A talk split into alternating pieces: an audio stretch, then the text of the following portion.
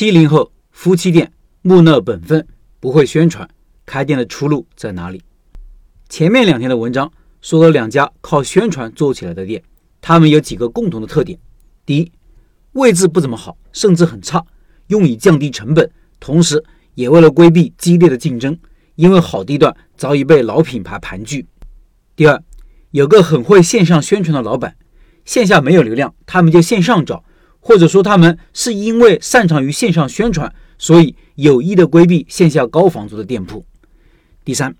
他们的运营主要靠有竞争力的产品，因为这是留住顾客的关键因素。这种模式和有些店铺是截然不同的。比如有个好位置的店铺，这个店铺因为地段好、位置好，不缺自然流量，即使产品很烂，即使从来没有服务，即使老板从来不搞宣传等等，他们也可能不缺顾客。听起来是不是挺羡慕的？有个好位置就等于成功了。这也是很多老板愿意花重金在好位置开店的原因吧。但是我要说的是，好位置就等于成功，这是不成立的。因为好位置就意味着高转让费和高租金，也意味着激烈的竞争。你确实可以不用怎么宣传，也有很多顾客，甚至生意也不错。但因为成本高，最后利润所剩无几。又因为顾客在这种地方选择很多，顾客虽然多，但都是别人的，你只做了陪衬。这样的情况其实天天在那些一流商圈、繁华地段上演，街上人流确实很旺，但是街边的店铺却是换了一茬又一茬。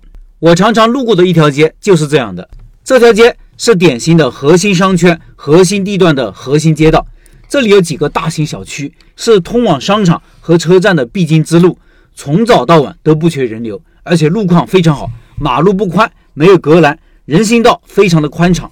但就是这样一个地方，很多重金投入的店铺经营时间可能不会超过三个月。有些店看着开业了，还来不及去体验，门口就贴出了出租。对，是出租，不是转让哦。因为好地段，大部分房东不愁租不出去，合同里会规定，如果不做了，店铺不允许转让，只能交回给房东，房东再出租。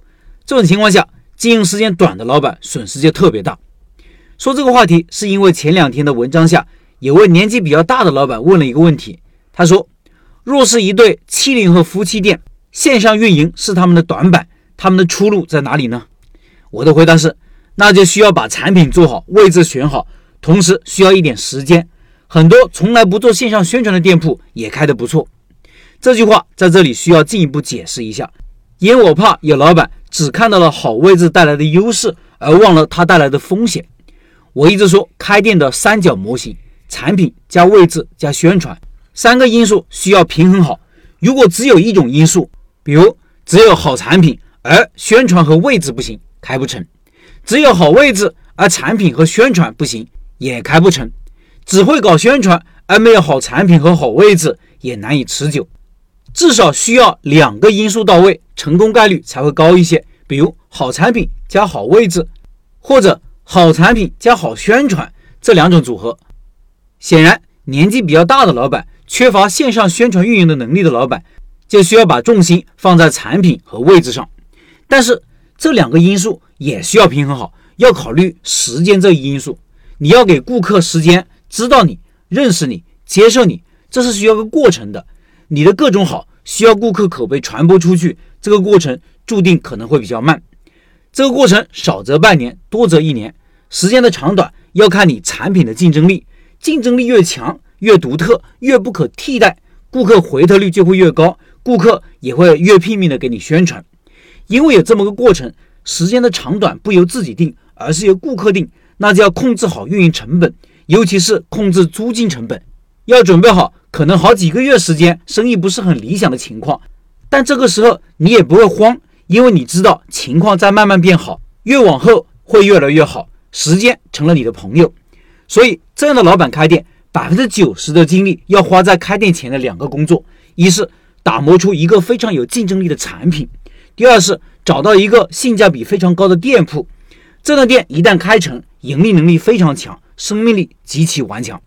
我们所有人终究都会老去，终究不会玩新时代年轻人的东西。我们最后都要回归这条开店之路。